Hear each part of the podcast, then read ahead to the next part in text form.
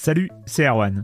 Je me permets ce petit message avant votre podcast pour vous parler du festival Silence on Joue qui aura lieu le 25 mai prochain à la Cité des Sciences et de l'Industrie à Paris. De 10h à 22h, on vous prépare une journée qu'on espère passionnante avec des discussions, des débats au cœur même de la Cité des Sciences et une soirée mémorable dans un grand amphithéâtre. La billetterie est ouverte, le lien est dans la description des derniers épisodes et vous trouverez aussi un lien vers la programmation.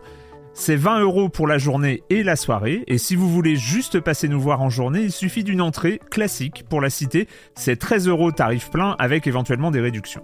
C'est la première fois qu'on organise un truc pareil et on espère vraiment que vous répondrez présente et présent. En tout cas, nous, on a très envie de vous croiser de rencontrer celles et ceux qui nous écoutent chaque semaine. Rendez-vous donc le 25 mai et je vous laisse avec votre épisode de Silence en joue ou de la bande-annonce ou de Gâchette gauche ou de Dans la boucle. Enfin bref, bonne écoute. When you're ready to pop the question, the last thing you want to do is second guess the ring. At BlueNile.com, you can design a one-of-a-kind ring with the ease and convenience of shopping online. Choose your diamond and setting. When you find the one, you'll get it delivered right to your door. Go to Bluenile.com and use promo code LISTEN to get $50 off your purchase of $500 or more. That's code LISTEN at Bluenile.com for $50 off your purchase. Bluenile.com code LISTEN.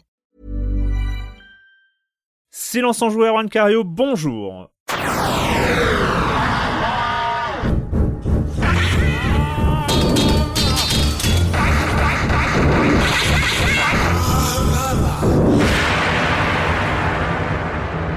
Au programme cette semaine, on va parler de Yon Fury, de The Persistence, de Monster Train et on finira par Dungeon of the Endless but on Switch, quelques années plus tard, quelques années après sa sortie originelle.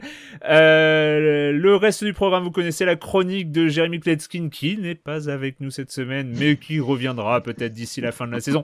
Euh, et puis euh, le com des coms, etc., etc. Enfin, je dis etc. comme si on avait 12 milliards de rubriques, mais ce n'est pas le cas. Vous, enfin, bref, vous connaissez.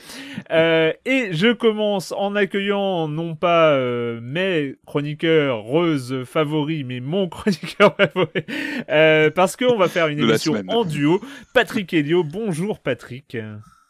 Bonjour Erwan. Comment ça va? Bah ça va, écoute, euh, tranquille. Ouais, tranquille.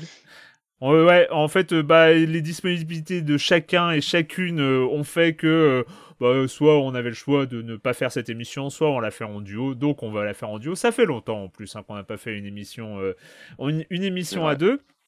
Et puis on avait un programme, on avait des jeux euh, dont il fallait parler, et puis bah on sait ce que ça donne. Hein. Si on reporte de semaine en semaine, euh, bah, ça finit par euh, ça finit par tomber dans les oubliettes. Donc là on a quelques petits titres dont on voulait parler, euh, et puis et puis voilà. Et euh, toi, t'es toujours, euh, ouais, ça se passe, ça se passe toujours bien. On est toujours, hein, on est, on n'a pas eu l'occasion de se revoir euh, physiquement hein, depuis, depuis, depuis. un petit moment, c'est vrai, c'est vrai. Bon, on va commencer à pouvoir y songer sérieusement, mais bon, c'est encore, non, non, on prend notre temps, on en profitera d'autant plus lorsqu'on pourra enregistrer sur un plateau, tout ça, de se revoir.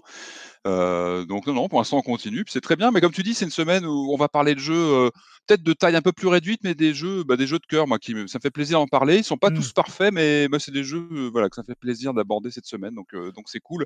Puis bah c'est une petite bouffée d'air frais dans une encore une fois une semaine un peu un peu compliquée. On va en parler un peu compliqué et oui on va en parler pour l'actualité difficile hein, difficile de ne pas réagir euh, parce que ça a touché, euh, ça a touché euh, de manière indirecte, hein, très indirecte. On va pas mettre, un, mm. on va pas faire une hiérarchie évidemment, mais le, le, monde du jeu vidéo, le, on rappelle, le 25 mai 2020 à Minneapolis, c'était le mm. meurtre de George Floyd par un policier blanc lors d'un contrôle par un policier blanc, meurtre qui a donné lieu à, à, plusieurs manifestations, d'abord à mm. Et puis ensuite euh, dans toutes les grandes villes euh, aux États-Unis, euh, en France aussi. il y a quelques jours, on a eu un grand rassemblement lié lié à Adama Traoré, évidemment, hein, mais aussi euh, euh, qui était en lien avec cette actualité aux États-Unis. Bah, qui a impacté beaucoup de secteurs. Hein. Twitter a réagi euh, face aux déclarations de Trump. Hmm. On voit une, militarisation à Los Angeles qui est assez incroyable quand on a connu cette ville pour l'E3 ou d'autres choses. Enfin, ouais, il se passe des choses assez, assez, assez flippantes, quoi. Donc, alors, on peut parler. Moi, l'annonce qui a tout de suite, qui a tout de suite eu pas mal de, qui a peut-être le plus fait parler dans le contexte du jeu vidéo. Comme tu disais, attention, on ne hiérarchise pas. Nous, on mmh. parle de jeu vidéo aujourd'hui, donc évidemment, on se concentre sur l'impact que ça a eu vis-à-vis du, du, monde du jeu vidéo, même si on est sur une problématique un million de fois plus, plus colossal et plus fondamental.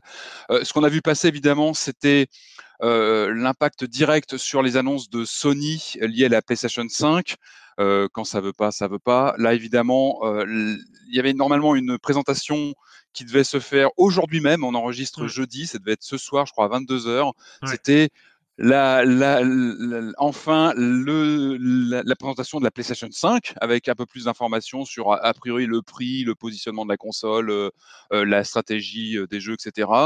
Évidemment, vu les circonstances, ça ne s'y prêtait pas, mais Sony a été, je crois, le premier à, à, prendre position sur, euh, sur la situation et dire non, non, c'est pas le moment. J'ai trouvé, ça, j'ai trouvé que c'était une bonne, une bonne décision.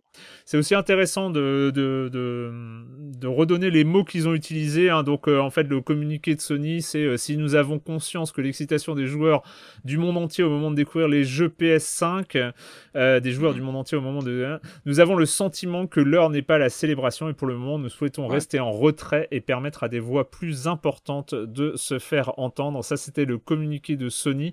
Dans, dans, dans, la, dans la suite, euh, il y a, ou à, peu près au même moment, hein, euh, il y a Electronic Arts euh, eSports qui a annoncé le report de, de, de l'annonce. Alors bon, c'est pas un report de jeu, hein, c'est report d'une annonce de la présentation d'un jeu dans Madden NFL, du jeu, Madden NFL 21. là encore une fois, je lis le communiqué, mais nous sommes aux côtés de nos amis, joueurs, collègues et partenaires afro-américains de la communauté noire. Euh, notre attention immédiate se porte sur les actions à entreprendre pour provoquer le changement contre le traitement injuste et la discrimination systémique qui sévit dans la nation et dans notre monde. Euh, et donc en fait ça n'a pas été les seuls, hein, et évidemment il y a un effet domino qui est, euh, qui est réel. C'est clair que si on a quelqu'un comme Sony qui reporte, j'avais parlé du calendrier du mois de juin la semaine dernière d'ailleurs, j'avais mmh. parlé de ce calendrier très chargé en annonces. Donc c'est vrai qu'à partir du moment en événement, en événement dématérialisé, comme on dit maintenant, lié au, virus aussi, qui est toujours, toujours planant. Mmh. Et à partir du moment où, euh, où, on, a, euh, où on a une annonce qui, euh, qui est reportée, c'est difficile pour les autres grands acteurs de, de, faire comme si de rien. Mmh. Après. Bah, je pense que Sony a, a, donné le là, en fait, quelque mmh. part, en, tu vois, en disant on reporte notre présentation. Ouais, mais après, alors sans, vouloir, euh, je, ne suis pas dans, je, n'étais pas euh, chez Sony au moment où ils ont pris cette décision, donc on ne connaît pas l'entièreté, l'ensemble euh, de des motivations qui qui ont qui ont précédé cette décision. on sait que parce que c'est aussi dans un grand mouvement des grandes marques euh, mm. multinationales de l'entertainment, euh, du sport et euh, qui prennent position historiquement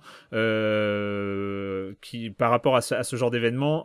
par exemple, Nike a été très rapide à, réagir suite au meurtre de George Floyd et aux premières, aux premières mm-hmm. manifestations. Les, les marques de sport, Adidas, Nike, etc. Sony arrive quand même bien après euh, mmh ces acteurs-là. Et, euh, et puis, c'est c'est aussi une communication. Alors, euh, c'est c'est de bah, l'engagement d'affichage. Hein. C'est de l'engagement d'affichage. Ah, mais après, on peut faire aussi un parallèle. C'est juste pour mettre les, les, les, hiérarchies. Par exemple, quand Colin Kaepernick, donc c'était un, mmh. je sais pas pour ceux qui se souviennent, c'est donc c'est ce quarterback américain des 49ers qui, au moment de l'hymne américain, mettait un genou à terre pour mmh pour pour marquer sa désapprobation et son engagement euh, dans l'antiracisme et contre les violences policières déjà et le, et, le racisme aux États-Unis. eh ben, euh, ce Colin Kaepernick, il a été blacklisté euh, après par, euh, par la NFL. Il a plus de, il a plus de club depuis 2017 et, Nike en a fait, Nike en a fait un héros de, de, de, de, pub. Donc pour les, je crois que c'était l'anniversaire de leur slogan Just Do It. Donc pour dire que l'engagement de ces, de ces marques de sport et Electronic Arts, ils ont continué à faire NFL. Euh, et, ils n'ont pas gueulé à ce moment-là. Donc, euh, ce que je veux dire, c'est que l'engagement de la société, de, de l'industrie du jeu vidéo, alors on va pas le regretter. Hein. Je regrette pas du tout. Mm. C'est très bien de, c'est, très bien de, de, reporter ces événements. Il fallait le faire et il n'y a pas de problème. Euh, alors dans les types d'événements, on n'a pas fini, mais euh, il y a PC, le PC Gamer Show qui a été annulé. C'est tout récent. Euh, sur le communiqué, voilà. Alors qu'il est, nous souhaitons laisser la place à ceux qui s'élèvent et protestent pour mettre un terme à l'oppression systémique et aux violences policières à l'encontre de la population noire. Mais là, tu peux plus, tu peux plus, tu peux plus laisser un événement se faire normalement comme Fortnite si dans la vient d'annoncer ce jeudi le report de la, du début de la saison 3 et le report de leur prochain événement. Euh, donc voilà, il y a, y a, un truc. Euh, on peut. Euh, voilà, on peut dire que pour certains, c'est sans doute un engagement de façade et, tout ça. Après, c'est vrai que. ou pas, ça c'est la grande question. Hein. c'est vrai qu'on aimerait bien, et c'est difficile. C'est difficile aussi d'imaginer ce même type de réaction, par exemple en France. Euh, vis-à-vis de euh, vis-à-vis de problématiques euh, qu'on a connues raciales parce que bon voilà la France n'est mm-hmm. pas est, pas bien sûr et pas la dernière pour, pour les, les, clair. les délits racistes. Et voilà, on a, on a vu, on en parlait au début de la manifestation en soutien à la famille d'Adama Traoré, mm-hmm. qui, qui, était une manifestation incroyable ces derniers jours. Enfin voilà, donc euh, on, a du mal à imaginer ce genre de mouvement euh, de, de, la part de L'Oréal ou, euh, ou, d'Asso. Enfin voilà, hein, c'est clairement les multinationales françaises. On, on, a du mal à imaginer que ça, ça puisse, ça puisse avoir lieu. et donc on va pas le regretter hein, du tout. Et franchement, mais après c'est vrai que le jeu vidéo, il faut et je pense qu'on peut pas terminer cette séquence sans le dire. la représentation des hommes noirs dans le jeu vidéo, c'est pas euh, la situation est pas géniale. Euh, on a juste avant l'émission, euh, tous les deux, on a fait une sorte de décompte. Alors moi, le, le, héros dont je me souvenais bien, c'est Marcus Holloway de Watch Dogs 2. Et pourquoi est-ce que je m'en souvenais bien? C'est qu'à l'époque, on, a, on a pointé du doigt qu'il s'agissait d'un d'un vrai choix de la part d'Ubisoft euh, de mettre un héros afro-américain, euh, un héros principal, unique, euh, mhm. afro-américain dans, dans, un de ces jeux. Alors quand on a fait la liste, on a évidemment trouvé Franklin Clinton donc de, de GTA V et Lincoln Clay de Mafia 3, sachant que dans ces deux cas-là spécifiques, euh, il s'agit de rôle de gangster, donc c'est aussi un peu particulier. Euh, de, on, est, on est quand même dans le trope euh, de l'homme noir, hein, de la représentation de l'homme afro-américain. Donc le cliché qu'on a pu avoir au cinéma. exactement. alors Marcus Holloway, qui était un peu hors la loi dans Watch Dogs 2, n'a pas le profil gangster. Donc lui, il a le profil hacker, donc c'est, c'est, il rentre pas dans ces, dans ces clichés-là. Mais c'est vrai que voilà, la représentation des, des, des personnages des, des hommes noirs euh, dans le jeu vidéo pose problème. Et, euh, mm. et au-delà des effets d'annonce euh, des, des, différents éditeurs, constructeurs, etc., il faut espérer, et, et aussi des dons, hein. enfin, on n'en a pas parlé, mais il y a, eu des dons à Black Lives Matter et, et, à, tout ce genre de choses.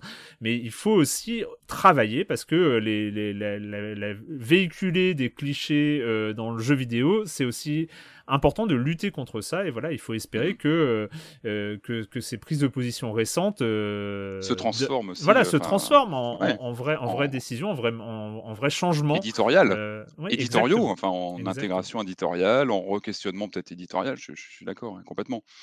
Espérons, en tout cas, il fallait, il fallait que le jeu réagisse, le jeu vidéo réagisse. Je trouve que c'est aussi une forme de. On pouvait pas faire comme si dans rien. Enfin, c'était une évidence mais le, le, le, fait de l'acter, euh, bah, c'est important. Je pense que et ça replace aussi le jeu vidéo dans la société. Je trouve que c'est important, tu vois, de, de, de, de, voir la place du jeu vidéo au sein de la société aujourd'hui. On sait le jeu vidéo, il a, mmh. il a une importance capitale en termes d'image, en termes de, tu vois, de, de, popularité auprès des jeunes. il peut être, il peut véhiculer des modèles. Il peut, enfin voilà, il est important le jeu vidéo.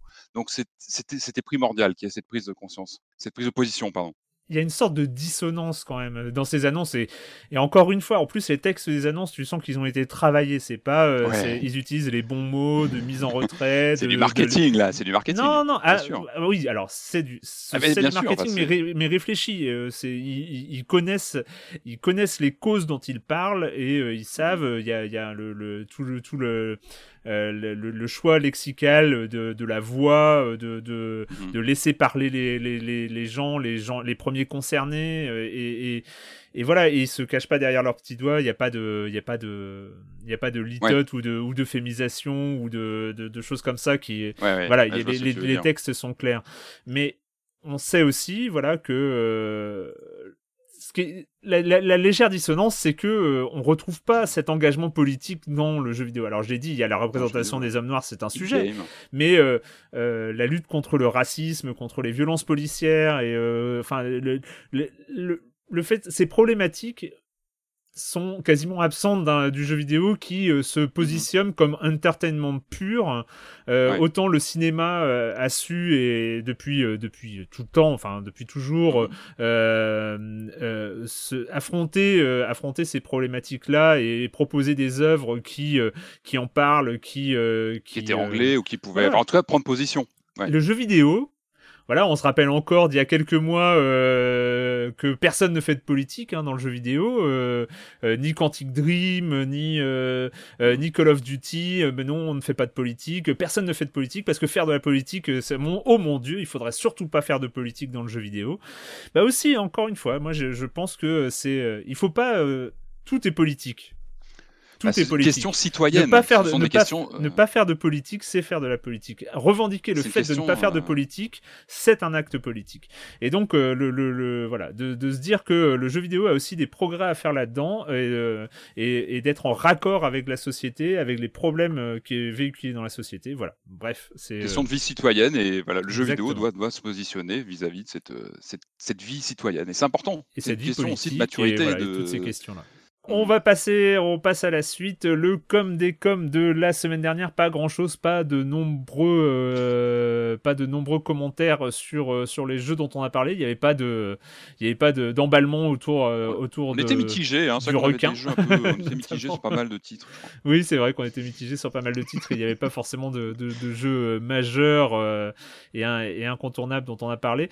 Il y a quand même donc Monsieur U qui a réagi sur sur alors c'est c'est la, suite de comme des comme donc euh, mais c'est très bien j'aime bien faire ce genre de choses avec la remarque je crois que c'était euh, mon chabalet qui parlait de, de cette animation euh, animer quelqu'un au réveil ou quelqu'un qui s'habille après, ah oui, oui. Voilà.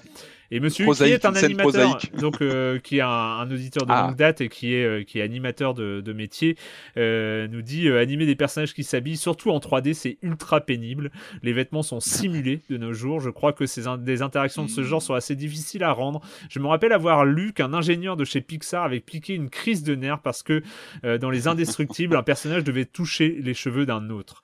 On a sans doute fait des progrès depuis, mais ce genre d'interaction reste complexe à rendre en temps réel malgré la puissance des machines actuelles, ça paraît encore très optimiste même si on commence à voir des cheveux et des vêtements partiellement simulés, et pas partout et très imparfaitement. On n'a pas fini de voir des personnages se mettre au lit tout habillés. Voilà, c'était. Euh, les yeux, les cheveux, enfin voilà, ça fait partie des, des, choses naturelles qui sont très difficiles, je crois, à rendre en animation. Euh... Ouais, En animation 3D. Euh, hein, Après, je trouve que le, le, jeu vidéo s'en sort bien. Enfin, je trouve que ces, ces, derniers, ces derniers temps, ils ont trouvé une manière de modéliser les visages, les cheveux et tout ça, euh, qui sont qui sont bien, qui sont pas dans le photoréalisme, mais qui restent qui, qui restent très très Choque moins peut-être. ouais, ouais. Hmm. Euh, on va commencer, on va commencer, euh, bah, on va commencer le programme de jeux vidéo cette semaine, avec euh, un petit retour à la fin des années 90, mais c'est pas mhm. pour une réédition, c'est pas pour un remake, c'est pas pour euh, euh, comment on appelle ça, une remasterisation. voilà, c'est quoi ces mots qu'on utilise? C'est pas pour une remasterisation, c'est pour quoi? Est-ce que c'est un hommage? Est-ce que c'est une volonté de, de, réutiliser, de retrouver les sensations qu'on on avait à l'époque? En tout dès qu'on le lance, on a l'impression euh, de jouer à une nouvelle version de Duke Nukem 3D. Ce n'est pas pour rien, on va en parler. Ça s'appelle Ion Fury.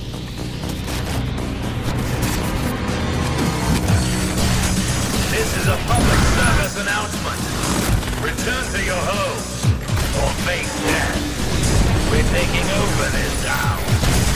Sure, let's dance.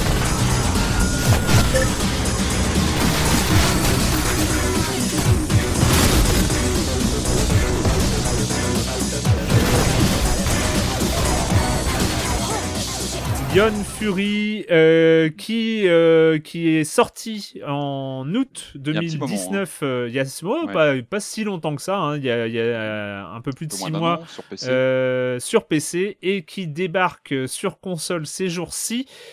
Euh, alors c'est ça, hein, qu'on lance, on a juste l'impression de voir euh, Duke Nukem 3D. Enfin, c'est impressionnant. Hein. Et c'est édité par 3D Realms, donc euh, c'est pas pour rien. Donc il n'y a pas de doute. Voilà, 3D Realms, c'était évidemment l'éditeur de Duke Nukem 3D, le fameux. Alors pour moi, ce jeu, c'est un peu un what if. Tu sais, c'est un peu une dimension parallèle, comme si le moteur, le Build Engine, qui voilà, qui faisait tourner Duke Nukem 3D, s'était imposé, qu'on pourrait encore faire tourner des jeux, sortait encore aujourd'hui dessus. C'est assez rigolo. Alors ce jeu, il a eu une euh, gestation un peu compliquée. Il s'est appelé Iron Maiden euh, au tout début du projet. Ils ont eu des problèmes évidemment de, de, droit avec le, un, groupe, un groupe bien connu. Euh, et puis, bah, il est arrivé sur PC, maintenant sur, console. Alors, petit disclaimer, moi je fais partie de ces, ces gros nostalgiques de, du Nukem 3D, j'avoue. Mmh. Moi je, suis, je fais partie de ces gens qui ont sur leur, leur, leur Steam Duke Nukem Atomic Edition installé et Shadow Warrior qui sont toujours prêts à être lancés parce que j'aime bien faire des parties de ces jeux-là. J'aime bien ces FPS, tu sais, qui étaient très nerveux, euh, assez trash avec du gore et des choses comme ça. Et, euh, et la grande particularité donc de, de Iron Fury, c'est qu'il est basé sur ce fameux Build Engine, euh, donc ce moteur créé par Ken Silverman dans les années 90 alors qui était qui avait un peu mis la, misère à l'époque à Doom, hein, qui était arrivé quelques quelques mois après Doom, qui était qui avait qui avait vraiment des particularités. Il, il, simulait un effet 3D, ce qui n'était pas en 3D avec du bitmap, et surtout il avait il, se, lui se démarquait vraiment par, bah, il était assez rapide, assez punchy, et puis il, motivait pas mal d'interactivité avec les décors. Tu pouvais casser mmh. pas mal de choses, tu pouvais interagir, ouvrir les portes, tu avais pas mal de remarques des, du héros dans, dans, le jeu, etc. Ça faisait vraiment partie de ce que proposait le Build Engine. Et puis il avait été, euh, il avait équipé euh, pas mal de jeux comme Blood, Tech War, euh, fameux jeu avec William Shatner, avec des séquences full motion vidéo qu'on voilà, qu'on essaie d'oublier, mais qui est toujours qu'on peut encore voir tourner sur YouTube. Euh, donc voilà, c'est un jeu, c'est un moteur qui avait qui a été qui a eu vraiment son, son petit heure de gloire parce qu'il a apporté quelque chose et puis en face il s'est pris euh, bah, le, la maestria de id Software qui est revenu avec Quake, en face avec un vrai moteur 3D lui avec un vrai calcul 3D euh, autant Quake était un peu tristouille à jouer mais c'était une vraie leçon euh, techno. Hein, euh, Karma, qu'il avait, il, avait, il a très vite remis les choses en place. Et puis bah, après, du coup, bah, toutes les évolutions majeures ensuite ont découlé de Quake, hein, avec des vrais moteurs 3D qui ont suivi. Et finalement, bon, bah, le build engine, il est resté un petit peu en marge. Donc là, c'est marrant parce qu'il a, il a vraiment son. C'est rare qu'un moteur ait autant son identité. Ah, C'est-à-dire qu'on lance ah, bah, Fury, donc euh, un jeu de 2019-2020 euh, mhm. euh, qui est fait avec ce build engine. Une, une version un peu boostée, évidemment, oui, retouchée avec quelques effets en plus. Mais, on sait où on est. Flagrant. C'est ouf. Assez flagrant. On, sait où on est. C'est que pour ceux qui ont joué à la, donc, au milieu des années 90, 96, 97. 96 du, du Knuckles, je crois. Ouais, c'est ça. Donc, 3D. tous ces jeux-là, c'est quelques années. Hein, donc, on sait qu'on est là, quoi. On, on sait qu'on est dans et dans cet univers, et dans ce rythme, et dans cette, euh, ces décors un peu destructibles en bitmap. Euh, enfin, et, on sait qu'on est là. on, est, c'est speed, c'est ce qui mm. marque. Moi, c'est ça qui. Alors tout de suite, moi, j'avoue que je, prends pas mal mon pied avec ce jeu, parce que c'est speed, c'est super dynamique. On, mm. on, a un peu perdu, c'est vrai que ce rapport avec des décors. Alors il faut aimer ça. Je pense que vraiment pour profiter de ce jeu, on va le dire tout de suite, il faut aimer, il faut avoir un, un vrai passif avec, avec Duke Nukem et toute cette, cette, cette filiation de jeu. C'est un vrai plus d'avoir cet attachement parce que le jeu est truffé de clins d'œil. Euh, il est, voilà, on, on, retrouve donc on n'a plus Duke Nukem en, en personnage J'ai l'impression juste pour t'interrompre et je te redonne la parole, mais c'est pour réagir à ça, c'est pas un vrai plus. C'est un prérequis. C'est fondamental. non mais c'est ça, c'est un prérequis. C'est que c'est pas que c'est pas euh, on, vous allez plus apprécier le jeu si vous connaissez Duke Nukem 3D. C'est l'inverse, c'est que si vous ne connaissez pas Duke Nukem 3D, c'est pas la faites peine. Duke Nukem 3D avant, faites Duke Nukem 3D avant, on le trouve sur Steam et d'autres, et puis revenez peut-être euh, voir Iron Fury après, parce que parce que parce que voilà, c'est vraiment c'est vraiment un jeu qui est truffé de, de, de clins d'œil. Euh, donc on n'incarne pas Duke Nukem, on incarne Shelly Harrison, donc c'est une héroïne un peu badass hein, comme Duke Nukem, alors qui, était déjà apparu dans un autre jeu que j'ai pas fait qui s'appelle Bombshell a priori, c'est un personnage qui était déjà apparu dans un autre titre. Je crois que c'est une préquelle cette fois. Bon, le scénario, très franchement, il n'a a pas beaucoup d'intérêt, il est vite expédié, et tu comme tu dis, dès que tu lances le jeu, tu y es, tu es dans Duke Nukem en fait, parce mmh. que en plus tu as une mise en scène, tu as plein de clins d'œil avec dès le début une explosion à l'écran, c'est typique, tu as, l'impression de voir la, fameuse scène d'intro de Duke Nukem où tu étais sur un, sur un, un haut d'immeuble où tu tombais après, etc. Donc tu es vraiment en plein dedans. Et euh, alors voilà, donc on, est vraiment là-dedans, on est vraiment dans une, si tu aimes Duke Nukem, on te sert ça. On te sert ces, ces niveaux avec des, des, ennemis qui se ressemblent tous, qui te tirent dessus. Euh, c'est speed, tu claques les portes dans tous les sens, euh, tu fais exploser euh, euh, pas mal d'objets autour du décor, tu vas utiliser, tu trouves des objets pour remonter ton énergie, etc. Et tu, tu retrouves très vite ce canevas euh, typique de, de, des Duke Nukem et de l'affiliation de jeu avec des, des, clés de couleur, des niveaux où il faut retrouver la porte qui va l'ouvrir, ou c'est pas forcément aussi évident que dans les jeux d'aujourd'hui. Tu as, cette rugosité aussi qui fait partie du, du package, j'ai envie de dire. Ouais. Euh, alors, j'ai trouvé, moi, ce que j'ai trouvé appréciable, c'est qu'il est, il est nerveux, ça je l'ai dit, il est dynamique. Tu retrouves cette pêche. Il y, a une pêche, comme tu disais, une signature vraiment avec ce moteur, c'est que il envoie tout de suite. Et je trouve qu'il il a du répondant le jeu. Il est difficile. Très vite, il t'en, mmh. tu vois, quand as, même si tu le lances en mode normal, je trouve qu'il t'a, du répondant.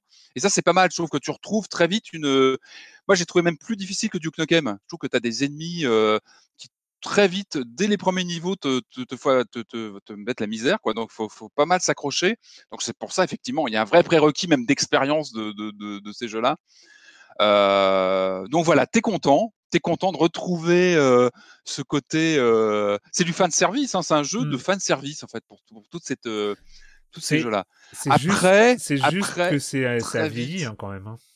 En fait, très vite. Alors, moi, j'ai pas vraiment de problème avec ça parce que c'est le postulat, c'est on te resserre un Duke Nukem aujourd'hui, c'est un nouveau Duke Nukem fait comme à l'époque. Le problème, moi, qui m'a sauté aux yeux au bout de quelques heures de jeu, c'est ce. Alors finalement, il, il singe ces, ces titres-là, mais j'ai eu l'impression qu'il était un peu étouffé par ces modèles, et notamment Duke Nukem 3D, où Duke Nukem 3D, tu avais quasiment une idée par niveau. Tu avais toujours mmh. des vannes, des, tu avais des thématiques. Alors là, je trouve que ce jeu-là, pourquoi on peut dire qu'il est de 2019 ou 2020 C'est dans la structure des niveaux. C'est vrai qu'il y a une richesse, tu sens qu'ils sont perfectionnés, tu sens que les mecs ont vraiment travaillé la structure. Et quand tu connais un peu ces moteurs-là, tu sais qu'il y a beaucoup de travail dessus, c'est flagrant. Euh, je trouve qu'il y a un vrai travail, un vrai soin de, de level design. Et mmh. c'est vraiment ce qu'on demande à un titre euh, comme ça aujourd'hui. Donc ça, vraiment, très bon point. Tu as pas mal de, de passages à découvrir. C'est très riche. Et les niveaux, tu peux les traverser dans tous les sens. Il y a, il y a toujours des petits trucs que tu vas découvrir, etc. Ça, c'est vraiment bien.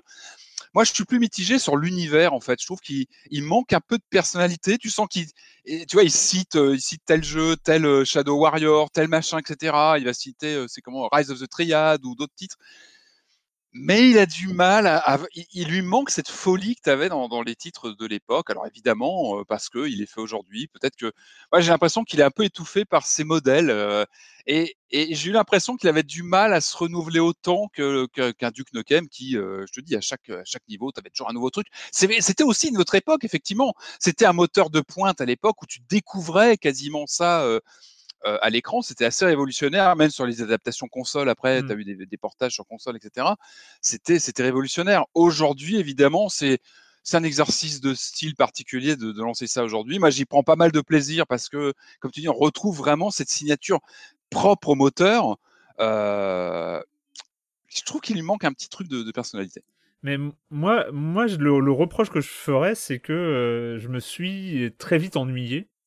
Euh, je me suis très vite ennuyé parce que parce que c'est euh, comme tu dis, utiliser le terme de fan service et, et, et, ah bah, tout ça, et je, je suis d'accord, mais, mais c'est le, le, problème, c'est que quand tu rapatries un moteur, quand tu rapatries une technologie, quand tu euh, vas chercher en, euh, en 1996-97 des des, des, des, des, souvenirs de jeu, des sensations de mmh. jeu comme ça que tu avais à l'époque et que tu as envie de, de réadapter en, en, en 2019-2020, euh, c'est des choses qui ont été faites par ailleurs. C'est des choses qui ont été faites par, euh, par euh, bah, les jeux, en, les platformers 2D par exemple, les platformers 2D euh, qui ressortent avec du pixel 16 bits ou 8 bits.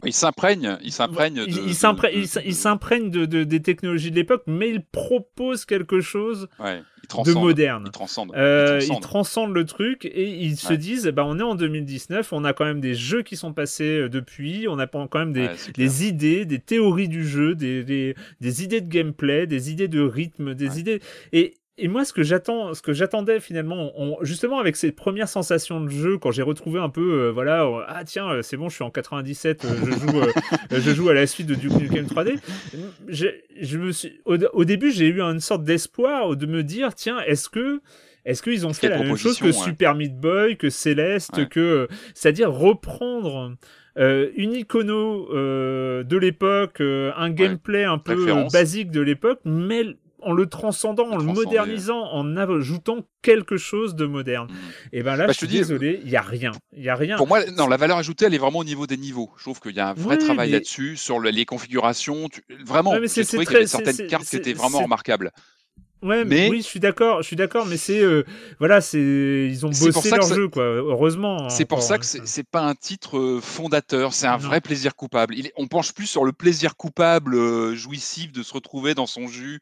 ouais, mais moi je, de l'époque. Du, du, coup, du coup, moi je me suis très très vite ennuyé euh, mais enfin, sans, euh, Et je suis d'accord avec toi. moi, euh, j'y prends beaucoup de plaisir parce que je te mm. dis, moi, je joue encore régulièrement à Shadow Warrior de l'époque. D'ailleurs, ça posait la question. C'est peut-être ça des remasters. Hein. Comment? C'est peut-être ça notre différence. C'est que je ne différence. Mais, mais, mais, tu vois, je me suis posé la question. Tu vois, il y a eu des remasters, des remakes de Shadow Warrior. Tu as eu évidemment Duke Nukem Forever qui était un naufrage total ces jeux-là ont eu du mal à être transcendés par une relecture fondamentale. Donc il y avait une piste de dire on revient au moteur parce que c'était le moteur, c'était lui l'identité de ces jeux-là finalement. Et là on le voit, on le voit comme tu dis, on le reconnaît tout de suite au premier instant, on reconnaît la fluidité, etc. Maintenant je suis d'accord, c'est il reste au stade du vrai plaisir coupable. Pour moi c'est vraiment, enfin je, je m'amuse avec parce que il y a un niveau de difficulté qui est là, il y a du répondant, mais oui, il transcende pas. Et au bout de quelques heures de jeu, tu te rends compte que, hormis un niveau de difficulté qui te fait t'accrocher parce que tu, il, a, a, du répondant. effectivement, il réévalue pas la formule. envie de, Enfin, moi, quand, quand j'ai lancé le truc, mais sincèrement, c'est une, une, impression sincère. J'avais envie d'être, j'avais envie d'être étonné. J'avais envie d'être surpris. j'avais envie d'être emballé. J'avais envie de euh, d'être d'être euh, bah, même l'héroïne, comme, comme, comme certains jeux ont réussi à le faire, alors que comme, euh, comme l'héroïne, hein, moi j'étais content, ravi parce que Duke Nukem, quand tu relances un Duke Nukem aujourd'hui, c'est mais c'est abominable. Hein, T'as des vannes sexistes, c'est vraiment un jeu des années 90. C'est terrifiant quand tu le relances d'ailleurs mm. aujourd'hui. T'as certains épisodes qui sont, enfin, c'est incroyable. Et je me disais, mettre une héroïne justement en, en perso principal, c'est une super idée. Qu'est-ce qu'ils vont en faire? Bah finalement, elle fait pas grand chose de plus. Et ça, non plus, c'est pas assez exploité, je trouve. Il y avait quelque chose de plus marrant et peut-être de plus, euh, tu vois pince sans rire et de plus acide. Et finalement, bon, ils le font pas plus que ça. Et finalement, les clins d'œil années 90, c'est plus dans la musique qui cite pas mal de, bah, de musique de, de l'époque. Où on reste en surface, je suis d'accord. Donc plaisir coupable et pas grand jeu, mais plaisir coupable que voilà. et plaisir coupable à 25 euros. Euh, c'est euh, euh, ouais. Sortie, sortie console il y a quelques semaines en démat et sortie physique, je crois, dans les, dans les semaines qui viennent aussi. Allez, donc euh, Yann Fury, euh, c'est le moment d'accueillir la chronique de Jérémy Kletskin, la chronique jeu de société de Jérémy Kletskin.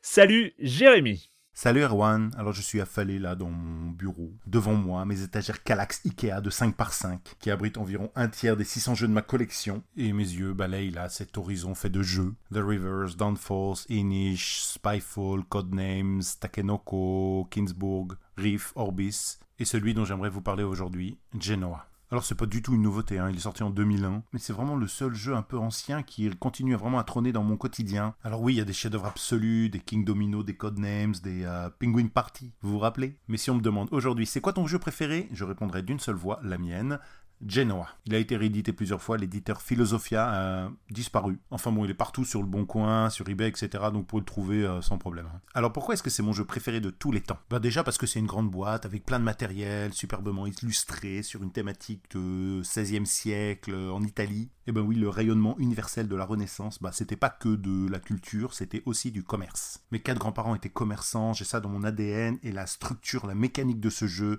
est juste fantastiquissime, c'est un chef-d'œuvre.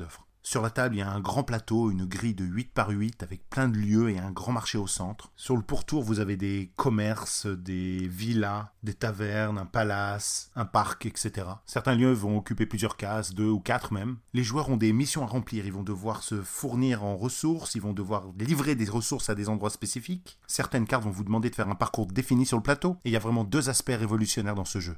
Le premier, c'est que les joueurs prendront tour à tour le rôle du marchand qui pourra décider de l'itinéraire. Pendant les cinq cases qui composent cet itinéraire, les autres joueurs pourront négocier avec le marchand d'effectuer une action là où il se trouve. Et donc si on veut pas avoir à attendre son propre tour pour faire ce qu'on a à faire, il va falloir convaincre les autres de vous laisser jouer pendant le leur. Et donc on va négocier avec le marchand, on va partager les ressources qu'on a obtenues par notre action avec lui. Et on en arrive au deuxième concept fantastique du jeu, c'est qu'on peut tout donner, tout négocier. Nos contrats, nos jetons, nos ressources, euh, des promesses, euh, en fait on peut mettre tout ce qu'on veut dans la balance. Et ça donne une impression de liberté, c'est vraiment très réaliste comme sensation en fait. Et donc voilà pour moi c'est le jeu parfait, le jeu ultime. Je vous rappelle le nom, Genoa, de 2 à 5 joueurs à partir de 12 ans pour des parties d'environ 90 minutes quand même. L'auteur Rudiger Dorn, il y a des vidéos de parties sur YouTube, vous le trouverez en cas sans problème. Et moi je vous dis à bientôt pour parler de jeux qui parfois ne vieillissent jamais. Bye bye. À la semaine prochaine, Jérémy, euh, Jérémy Kletskin et sa chronique jeux de société. Et euh, voilà.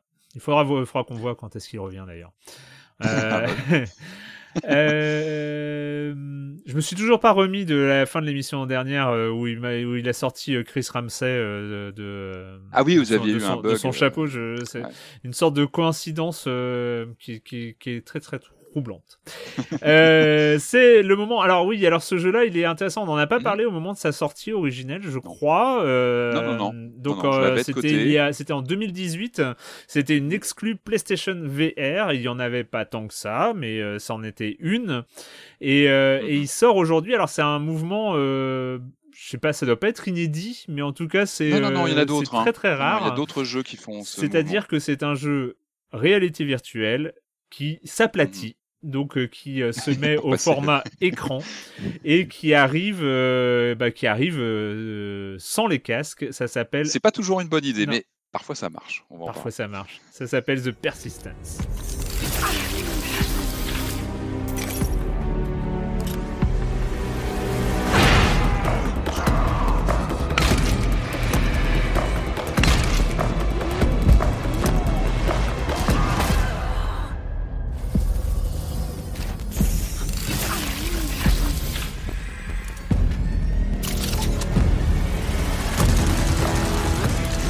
Persistence, donc voilà, une exclue euh, PSVR qui arrive sur Steam en VR et en non VR, donc un peu sur tous les formats.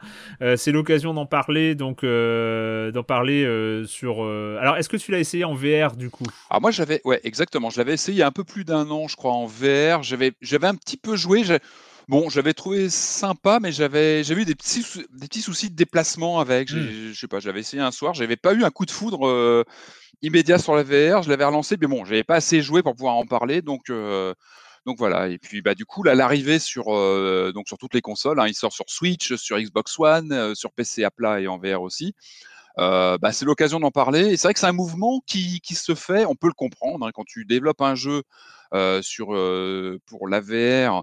Euh, je comprends l'aspect économique hein, de dire bah on est sur une plateforme qui a plus quoi c'est quoi 4 millions de, de, de, casques PSVR. Bon bah c'est très bien, mais si on peut élargir un maximum sur un titre comme ça, je comprends l'acte économique. Après, il faut que ce soit euh, éditorialement et en termes de gameplay judicieux. Je sais qu'Ubisoft l'a fait aussi, je crois, sur notamment sur leur jeu Star Trek. Hein, donc c'est pas c'est pas un cas isolé hein, de porter un jeu uniquement vert et de le rendre compatible aussi écran plat, écran normal, téléviseur. mais j'ai envie de dire que c'est pas une évidence et ça peut vraiment être un, ça peut être un piège. mais lui s'en sort, s'en sort très bien. alors il s'en sort, déjà déjà la, présentation, il faut, faut on, est très vite. on est très vite assez curieux du contexte scénaristique. Ah bah alors c'est totalement euh, capillotracté dans tous les sens, mais c'est rigolo. On parle trou noir. On parle ouais, alors on parle, euh, un vaisseau spatial, euh, un vaisseau spatial. Ouais, on parle de clonage d'ADN, d'intelligence artificielle, de trou noir, euh, de reconstruction de, de failles temporelles, de, de trucs. Ah, moi, je prends, je prends direct. Je prends direct. on parle Event et en fait, et en fait le truc est tellement concis. non mais c'est vrai, c'est-à-dire que c'est ah, présenté. il n'y a, a, pas trop de fioritures c'est présenté euh, rapidement par une voix off qui t'explique. Euh, alors au début tu comprends rien et puis au bout d'une minute tu commences à, mettre les pièces du puzzle dans l'ordre. Mais je suis un clone en fait. Ouais, voilà, je suis un clone. Si je meurs, c'est pas grave, je reviens là. Euh, et puis en plus, il y a cette imagerie du, trou noir façon interstellar, donc Bien sûr. et donc l'imagerie un peu crédible du, du, trou noir qui est là pas au niveau des échelles, mais bon, euh, de, de, de, de, l'image en elle-même, elle est là. Et donc, voilà. oui, puis des impacts, des impacts scientifiquement prouvés qui transforment en zombies tous les membres d'équipage d'un vaisseau. Enfin, ça, on le sait, hein, c'est une évidence, ça, a été, ça a été acté. On, on, a des euh, expériences en double aveugle qui ont été menées. Euh, et comme tu dis, le jeu, il te balance direct dans le jus, tu vas, tu es directement dans le jeu. Et ce qui est très bien, c'est que malgré tout, avec ce petit, ce petit fil rouge narratif, et eh ben, il t'introduit les mécaniques de jeu. De rien, je trouve que tu vois ce côté parce que c'est ça, on est sur un hybride concrètement de FPS horrifique un peu à la Alien Isolation avec un peu de Dead Space dedans pour le mmh. côté horreur qui est très bien tenu. Je trouve que vraiment qui, qui, fait bien le qui fait bien l'ambiance, qui crée vraiment quelque chose. Et puis une mécanique de roguelike en fait avec ce, ce côté je meurs, je recommence, je me fais tuer à chaque fois, mais peu à peu je progresse. je vais acquérir des, des schémas pour fabriquer des armes en, avec une sorte de, de comment dire d'imprimante 3D qui permet comme ça de, mmh. créer des armements. Et puis peu à peu, on va avancer comme ça dans cette narration. On est sur des, des niveaux en, qui sont générés euh, aléatoirement, mais encore une fois, je trouve que ça marche plutôt bien parce que le jeu est assez élégant visuellement. Je trouve qu'il a, il a, il a, il a, quelque chose. Et finalement, ce, alors au bout de quelques heures, tu te rends bien compte que c'est aléatoire, mais euh, je trouve qu'il y a une élégance dans le visuel qui fait que ça passe bien. Et surtout, surtout, ce qui n'était pas forcément évident, c'est qu'il crée une ambiance. Malgré, tu vois, de l'aléatoire euh, et puis quelque chose de très récurrent, tu refais, tu refais des parties par définition, c'est le principe. Et ben, je trouve qu'il arrive vraiment à créer une ambiance. Et moi, j'ai eu plusieurs moments d'angoisse. C'est pas évident, tu vois, les, les, les, j'ai fait du Alien Isolation, j'ai fait du Dead Space. Et ben là, je trouve qu'il arrive à créer quelque chose parce que on, on croise évidemment bah, des, des, membres d'équipage zombifiés qui sont ultra agressifs, qui sont, en fait, tu as pas mal de, de, de vraiment les premières heures de jeu, c'est vraiment du, de l'infiltration en fait. Hein. Tu mmh. dois, tu dois te déambuler comme ça dans les pièces, éviter au maximum les ennemis ou les, les trucider de façon à récupérer leur, leur ADN euh, pour pouvoir les réexploiter dans, dans ces fabriques d'armes et d'objets. Et du coup, euh, tu évites plutôt les combats au corps à corps qui sont loin d'être gagnés. Tant que tu pas bien armé, euh, c'est une vraie galère. Et euh, du coup, ça crée une pression. Je sais pas ce que tu en as pensé, mais vraiment, le jeu, il t'embarque. il te, met un stress à chaque ouverture de porte, comme dans un bon roguelike, en fait. C'est ça. Et, et, avec ce, cette trouvaille, alors moi, mmh. franchement, je trouve que c'est ce qui est intéressant dans The Persistence, c'est ce réimport de mécaniques de jeu issues de la VR. Euh, moi j'ai connu en VR du coup. En, en, deux, en sur, euh, sur, sur un écran. Et ben je trouve que ça a amené sans doute des, euh, des, des, trucs. Alors il y a alors c'est idiot, mais la saisie automatique des objets, je trouve qu'elle est l'activation automatique des portes. il suffit de pour traduire, ça le faisait. C'est important ce que tu dis. C'est pas mal. C'était le regard. Hein, tu, regard. Tu, tu, parles des portes. Par exemple, le fait que alors on s'approche d'une porte, si on, laisse le pointeur euh, dessus suffisamment longtemps, elle s'ouvre. Mais si on approche, euh, on fait juste d'approcher de la porte, il y a une petite fenêtre qui s'ouvre où on peut voir un petit peu de ce qui se passe dans la pièce à côté. Et c'est super important de se préparer si euh, s'il y a un ah adversaire qui arrive, qui nous voit, euh, qui, euh, qui est en alerte, ou il est de dos et donc il faut se dépêcher parce qu'il faut il faut l'attaquer par surprise avant qu'il se retourne et tout ça. Et donc cette petite lucarne qui s'ouvre mhm. de la de sur la pièce sur la pièce d'après. Enfin c'est il y a plein de petites trouvailles. Comme tu le dis, il est élégant et, le côté, euh, le côté euh, aléatoire euh, de l'architecture, parce que à chaque fois qu'on fait un nouveau run, et eh ben les, pièces se réagencent, etc. Les différents niveaux. Vachement bien pensé, sachant qu'on a la carte dès le début du niveau, donc on sait où on doit aller, on sait où sont les fabriques d'armes, les fabriques d'amélioration, etc. Donc on peut un peu stratégiser son run pour mhm. voir à quel endroit on va avant quel autre. Mais ça va. C'est, euh, je trouve qu'il y a une cohérence visuelle sur l'ensemble euh, qui fait qu'on n'a pas l'impression d'être dans un truc généré aléatoirement. Euh, je trouve que c'est, c'est. Alors je sais pas si les pièces sont construites, sont level designées ou sont elles-mêmes générées aléatoirement, mais je trouve que tout, tout s'agence très très bien. Et, et du coup, je trouve ça passe quoi. C'est, euh... j'avais un peu peur quand tu m'avais expliqué que c'était un ancien jeu mhm. VR euh, réadapté, et finalement je trouve qu'il y a beaucoup plus de choses intéressantes à glaner de ce réimport de, d'éléments VR que de choses un peu handicapantes. Euh... Ouais. Et la limite, tu sais, Mm. Je l'ai presque trouvé plus confortable à jouer à la manette que, enfin, tu vois, à l'écran traditionnel qu'avec en VR. Donc, il faut que je réessaye la VR maintenant que je suis passé euh, à l'écran euh, traditionnel. Euh, mais effectivement, il y a vraiment des choses à conserver et c'était, ça pouvait faire peur de te dire on garde une interface VR, mais ça fonctionne très très bien. je trouve qu'il y a un sound design qui est excellent et c'est mm. important sur un jeu horrifique comme ça, le repérer. Tu rentres dans une pièce, tu, tu repères tout de suite tu as des codes sonores qui permettre de comprendre s'il y a un ou deux ennemis avant même de les voir. Euh, c'est tout ça, mais tu sens que tout ça est bien orchestré. Moi, j'adore les objets piégés. As des... Parce que tu passes ton temps à ouvrir des tiroirs. C'est un jeu à tiroirs aussi. tu as des tiroirs piégés, un peu comme dans un jeu de rôle où tu, parce que tout se joue avec le regard, comme tu le disais, ça remplace euh, sur le PSVR, c'était ton mouvement de tête qui dirigeait ton curseur, donc pour euh, aligner ton curseur sur euh, bah, sur un, placard qui va mmh, s'ouvrir mmh. ou un mécanisme, etc. Là, c'est vraiment bah, au stick, hein, tu diriges, etc. Et donc, as des, tu peux avoir une porte piégée qui va se mettre à, à faire un, petit bruit d'alerte. Si t'es pas assez rapide, elle te, elle te pète à la figure. Donc, tu es tout le temps en stress, en fait. Vraiment, le jeu, vraiment parvient à garder une pression tout le temps. Euh, et puis il y a plein de gadgets à débloquer. Euh, tu as des armes, des trucs anti-gravité, tu as des trucs pour euh, diriger les ennemis, pour les, mettre de ton côté. Il y a plein de bonnes idées comme ça. Et vraiment, ce qu'on garde, moi, ce que je garde, c'est ça, c'est cette mécanique VR qui fonctionne bien à plat et tu te mmh, dis il y, a mmh, mmh. des choses à en garder effectivement c'est assez impressionnant et, vraiment très confortable à jouer et puis bah, c'est un jeu on rentre vraiment dans le syndrome j'ai fait un run, je viens de mourir. Bon, allez, je retente parce que, parce que je, vais, je vais mieux réussir ou parce que la voix off. En plus, le jeu enchaîne direct. Oh, hop, tu repars, tu repars aussi vite. Euh, tu as envie d'en savoir plus. Et vraiment une très très bonne surprise ce persistance. je trouve que les, les, limites que je que, que je poserais euh, quand même, c'est mmh. que on se rend compte très vite euh, qu'on est c'est pas désagréable parce que c'est plutôt bien mis en scène, c'est plutôt mais on est dans le mécanique du loot euh, du loot, ah, bah, encore du loot, toujours du loot, euh, amélioration, loot, amélioration, loot, amélioration, loot. Ouais. Voilà. Alors ah, ça, ça fait partie du voilà des. Ouais, mais on n'est pas sur un, survival. Hein. Enfin, on est vraiment sur du euh, sur de l'hybride. C'est important de le souligner en effet. Ouais, mais alors, mais c'est sur c'est sur cette variante du rogue euh, qui est pas forcément la plus intéressante. C'est-à-dire que euh, on sait très bien que le, le, rogue, euh, on, on, on, l'a vu sur sur plein de jeux excellents, le mhm. fait que quand on meurt, on garde des améliorations de la partie précédente pour mhm. améliorer son personnage et pour aller plus vite et pour aller plus loin.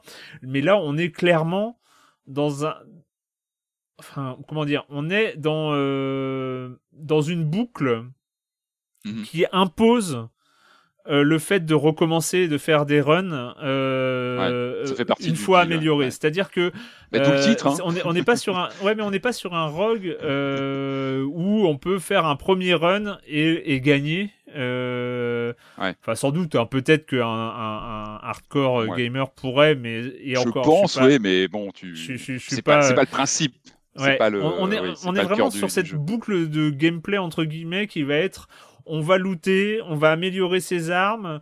Euh, comme ça, au prochain run, j'aurai directement accès à des armes améliorées et, euh, et, donc je pourrais me débarrasser de mes, de mes premiers ennemis avant d'arriver aux ennemis euh, supplémentaires plus forts où j'aurais besoin d'armes plus fortes. et, et donc, du coup, on est sur une mécanique de gameplay de, de loot amélioration qui même si elle est encore une fois bien mise en scène dans, dans, dans Persistence, et pas le gameplay le plus passionnant euh, du jeu vidéo. C'est, on n'est pas. Euh, hmm. Autre peut-être bémol par rapport donc à cette interface qui fait très bien le transfert vers de l'écran à plat. Moi, j'ai un peu plus de mal avec, tu sais, l'effet de, de, projection euh, qu'on utilise beaucoup en VR. Euh, et là, on l'utilise aussi. Je trouve que c'est moins spontané. La parfois, le, ouais, téléportation où tu pointes, et ça en VR, c'est souvent utilisé pour pas te rendre malade, où tu pointes un objet, enfin un point dans l'écran un peu plus loin, et hop, tu es transféré. Je pense que quand tu n'as pas les codes de la VR, que tu n'es pas habitué à ça, ou tu oublies de le faire parce que c'est pas dans tes instincts, dans tes réflexes là, c'est le seul truc qui m'a semblé un peu forcé. Je me suis dit, ouais, on, sent que ça vient de la VR, c'est un peu capillotracté.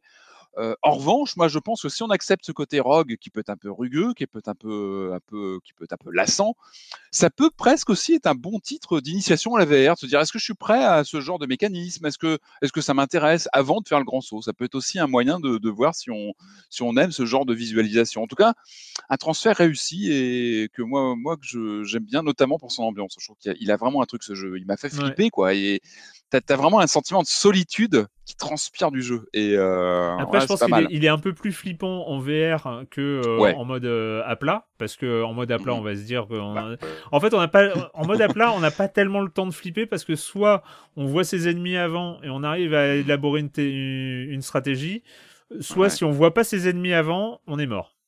Bah, dans, mon, dans mon souvenir, c'est vrai que l'impact, euh, je parlais du sound design qui est toujours très réussi, évidemment, la même à plat, mais en VR, c'était, crispant. Évidemment, tu arrives dans une pièce, tu entends un bruit d'un côté ou de l'autre, c'est terrifiant parce que, en plus, ils sont vraiment agressifs. Hein. Dès le début, euh, ouais. Euh, ouais, ouais, t'es, vraiment en stress, mais vraiment, euh, vraiment très très bonne surprise en termes d'ambiance, de rejouabilité, et c'est le principe du jeu. Oui, je suis déjà quelques heures hein, dessus. Et, non, non, vraiment une très bonne surprise. Donc euh, le développeur c'est Fire Sprite, hein, donc c'est des anciens de euh, des anciens de Sony. Et euh, donc The Persistence qui a débarqué notamment sur Steam à 30 euros. Switch, et, Xbox One. Il est partout maintenant en fait. Il est vraiment passé d'une exclu PS4 VR à bah, à peu près tout quoi. bah pour le jeu suivant, pour le jeu suivant, on est un peu dans la lignée. voilà, quand je vois un, Rogue Deck Builder, comment vous dire c'est une sorte d'obligation professionnelle maintenant. J'ai fait Pirate Outlaw, euh, j'ai fait euh, bon évidemment The Spire, et puis euh, on a fait Iris and the Giant hein, il y a quelques quelques semaines. donc il faut parler, d'autant que celui-là arrive avec une petite aura sympathique de des ah, échos plutôt, positifs des joueurs. En tout cas, je ne pouvais pas y échapper et ça s'appelle Monster Train.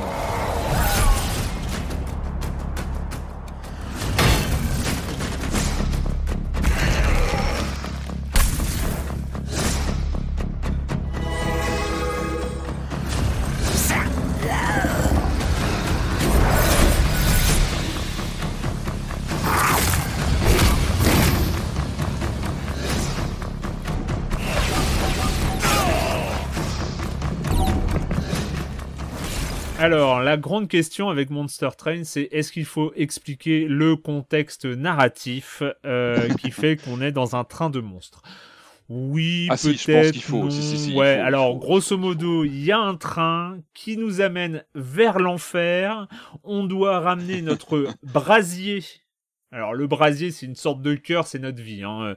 On doit l'amener, notre brasier, le plus intact possible aux portes de l'enfer, mais entre nous et les portes de l'enfer, euh, sur les rails de l'enfer, du euh, voilà, de notre train de monstres, eh ben euh, il y a des, des une sorte de d'armée. alors est-ce qu'ils viennent du paradis ou pas? Enfin ouais, j'ai pas trop très bien compris, mais enfin il y a une armée, il y, a des monstres, enfin il y a des ennemis entre nous et notre objectif qui est d'arriver aux portes de l'enfer, et donc il va falloir se défaire de nos adversaires étape par étape.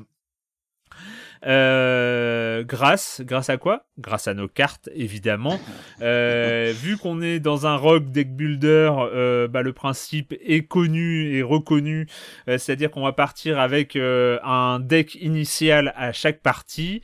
Et, et à chaque partie, et ben à chaque combat ou à chaque événement aléatoire qui entre les combats, et ben on va pouvoir récupérer des nouvelles cartes, améliorer ses cartes, retirer des cartes de son deck point hyper important. Hein. Le, retrait de cartes d'un deck, c'est sans doute l'aspect peut-être le plus capital d'un des rock deck builder euh, pour optimiser euh, les cartes qu'on va avoir dans un combat euh, et donc se défaire le plus efficacement possible de ses ennemis.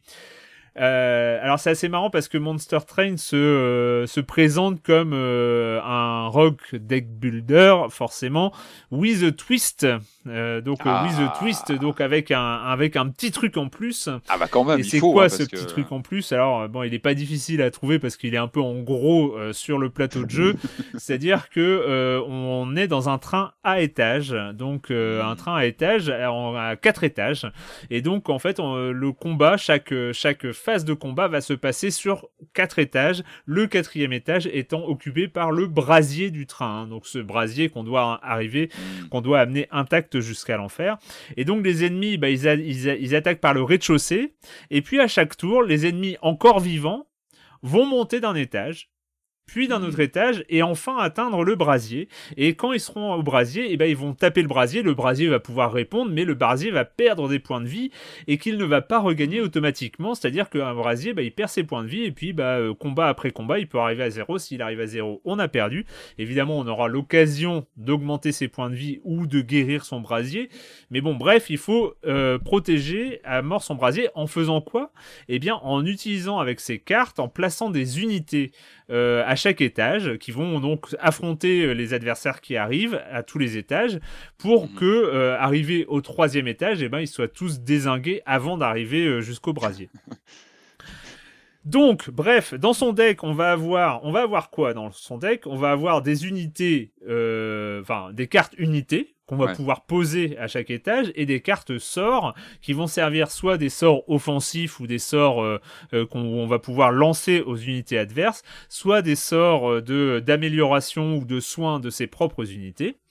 et on a une carte héros. Une carte héros, c'est on va avoir une carte héros qui coûte 0 mana à poser et qui est généralement assez forte. donc c'est une unité spéciale qui a des capacités spéciales dès le départ. Euh, voilà, grosso modo, c'est ça un deck. Et en fait, après chaque combat, on va avoir des nouvelles cartes, on va pouvoir améliorer. évidemment, comme dans euh, tous les deck builders de, euh, qui se respectent depuis Slay the Spire, il va y avoir des artefacts, donc des améliorations générales qu'on va pouvoir récupérer, qui vont nous donner des pouvoirs spéciaux. Et il va y avoir des événements aléatoires qui vont pouvoir, voilà, hmm. entre, entre chaque ah, combat. très classique, et puis, on va pouvoir avoir des magasins pour acheter, pour acheter des, des nouvelles cartes, euh, des systèmes de forge qui vont permettre d'améliorer soit des unités, soit des cartes, etc. Donc là, on est sur la description. Hein. Euh, j'ai mis déjà très très très longtemps, beaucoup trop longtemps, à décrire le jeu en lui-même, sachant que je pense que 80% des joueurs qui n'auront pas, qui n'ont jamais fait de deck builder, ont déjà complètement lâché l'affaire. Mais c'est pas grave. Bah, est-ce qu'on peut commencer par celui-là? Est-ce qu'on peut commencer? Non. Si on connaît pas bien le genre, non. non c'est pas indiqué on pour ne commencer. Peut pas. Alors le problème, il y a plein, y a... alors on va commençons par ce qui est positif, c'est qu'il est très bien réalisé. Il est très agréable à jouer. Euh, il y a des séquences d'animation. Alors, il est un peu euh, moche entre guillemets, mais moche à cette à cette façon de d'être moche qui est bien, euh, c'est-à-dire la façon de Slay the Spire ou Darkest Dungeon si vous y avez joué. Enfin, c'est cette animation un peu Darkest en Dungeon, il est moche Non, tu veux pas dire c'est pas possible. non, mais super beau. Oui, bah voilà, bah il est super stylé. voilà, c'est stylé, c'est stylé, il a mais il euh, y, a, y, a un style qui peut rebuter, euh, on va dire. Hmm. Moi, moi, qui, qui, qui, qui, me parle bien, donc euh, moi ça me ça me gêne hmm. pas du tout. il est agréable à jouer, le gameplay est, est très bien codé, c'est les on sait où on comment on lance les cartes, il y a des animations, il y a des choses, c'est plutôt bien fait. Il y a des, les situations sont hyper différentes à chaque fois. donc quand on fait un run et qu'on arrive jusqu'au bout, on est content et, et quand ça se passe bien, ça se passe bien. Et, et franchement, il n'y a pas de il n'y a pas de grosses critiques à faire au niveau de la réal. Mhm. Le problème, c'est que euh, c'est que c'est très vite inintéressant. Enfin, en fait, il y a d'une part, un, il y a trop de trucs. C'est-à-dire que, euh, en fait, j'ai même pas, quand j'ai mis très longtemps à expliquer quand même. Hein. Tu trouves aussi que j'ai mis très longtemps Moi, je trouve que j'ai mis très longtemps à expliquer. Et encore, je n'ai pas parlé des cinq clans disponibles. Ah euh, les, alors les cinq clans disponibles, c'est euh, les cornus, les éveillés, euh, les gardes stygiens, les umbras et les éphémériens. Alors on commence juste avec deux clans et puis on commence à, on finit par en débloquer. Alors les clans c'est quoi? Bah c'est un peu les couleurs à la magique. Hein. Donc les cornus c'est un peu les, les, les, troupes des enfers, les éveillés c'est les plantes, les gardes stygiens c'est un peu les magiciens de glace. Enfin bref, chaque chaque chaque clan a un peu sa spécialité. Alors mm. Bah, quand on va commencer un run, il va falloir en choisir deux. Donc on va choisir son clan principal et son clan allié. Donc on va faire une partie cornu éveillé ou euh, éveillé garde stygien ou euh, enfin voilà, bref on va devoir choisir un peu sa config, euh, comme quand euh, à l'époque on faisait ses decks euh, Magic, on faisait ses decks rouge-vert, rouge-blanc, noir-vert, etc. Ou alors uniquement noir, enfin bon bref. c'est un peu les, mécaniques classiques des, des, jeux de cartes à collectionner. mais finalement, on, se retrouve avec ce, ce système comme ça qui... Euh, qui, est trop complexe, enfin qui est trop euh, pour un, pour un rogue, en tout cas pour un rogue, c'est-à-dire euh, un truc où on va commencer à chaque fois avec les mêmes cartes et donc la partie chaque partie va être différente en fonction du hasard, c'est-à-dire le hasard qui va nous, nous, mettre à disposition telle carte ou telle rue ou tel artefact ou tel, tel sort ou machin. Et, et, donc du coup, eh ben, on va être très très très dépendant du hasard. Ah. Et, ça, euh, ben, ça hein. ouais, parce que dans, par exemple, la, référence hein, qui reste et restera encore pour longtemps Slay the Spire, on est dépendant du hasard dans Slay the Spire, on va pas se mentir, euh, en mm. fonction des cartes qu'on a et des améliorations qu'on a. Mais en fonction, par exemple, dans Slay the Spire, et eh ben, les premières cartes qu'on a, en, euh, en, fonction de son personnage, hein, de, de d'un des quatre mm. personnages, les premières cartes qu'on va avoir et qu'on va rajouter à son deck, et eh ben, elles vont euh, elles vont, comment dire, dans la plupart des cas, elles vont décider de la stratégie que tu vas devoir adopter pour tout ton run. Mhm. C'est-à-dire que, par mhm. exemple, dans 16 Spire, si tes premières cartes que tu as, bah, c'est des cartes poison. Tu as des, tu, on, te propose des super cartes poison. Et bah, tu vas mhm. devoir adapter ta stratégie pour aller vers la construction d'un deck poison euh, défausse par exemple euh, à, l'époque et donc mhm. tu vas tu vas devoir optimiser il va y avoir un vrai travail d'optimisation de deck euh, qui va qui va partir de là réagir au hasard en fait tu veux dire c'est ça en fait ouais et, en fait oui réagir au hasard, au hasard. Et, là c'est il y a ta vraie qualité de joueur entre guillemets mm. qui va qui va rentrer en jeu dans ton choix de cartes, les cartes que tu vas défausser, les cartes, le, vraiment l'optimisation de ton deck va être purement dépendant de ton, euh, de ta connaissance du jeu et de, euh, de la maîtrise que tu as du, euh, du jeu. Et dans Monster Train, alors effectivement, j'ai pas fait assez de runs, mais j'en ai fait quand même quelques-uns euh, où je suis allé jusqu'au bout. Et ben en fait, tu te rends compte que tu es, enfin, es hyper dépendant de toutes les améliorations que tu vas trouver et, et, et, et et c'est compliqué. Tu peux pas vraiment bâtir euh, quelque chose. C'est compliqué euh, de réagir, euh, d'optimiser ces, ces, trucs. Tout va très vite. Et, et, et, ensuite, une fois que tu es dans la bataille, mhm. bah, mis à part le fait de bien placer ces unités, d'espérer qu'elles soient assez fortes pour résister aux assauts encore et encore. en fait, grosso modo, ton deck, une fois que ton, enfin, le combat va être va être énormément dépendant de ton deck Si t'as le bon deck, le combat, bah, ça va être, de, ça va être euh, tranquillou. C'est-à-dire, si mhm. t'as des, euh, des, des, des, monstres que t'as pu euh, monter avec des armures, avec des choses comme ça, suffisamment bien, bah, ton combat, il va être tranquille et tu vas être un peu en mode spectateur. Et, bah, et, sauf, et si ton deck, et eh bah, il est pas assez fort pour, pour buter les ennemis en face, et bah, t'es mort de toute façon. C'est-à-dire, t'as très peu de chances euh, de réagir, tu as très peu de réactions possibles euh, aux événements euh, avec, avec ce que tu as en main. Enfin, du coup, voilà, tu, tu, vas chercher à optimiser ton deck en priant pour que ton deck soit suffisamment fort pour passer le, le, niveau suivant. Et, et, voilà, et tu es très dépendant du hasard. Et, et je sais hmm. pas, il y a un truc comme ça. Alors, alors que des jeux comme Seize Spire, encore une fois, eh ben, euh, t'as toujours cette sensation euh, par des, les systèmes de combos notamment euh, dans Seize Spire que tu, bah, peux réussir à te sortir d'une mauvaise passe par euh, par un, un, truc un peu ultimate, un hero call de, de derrière les fagots.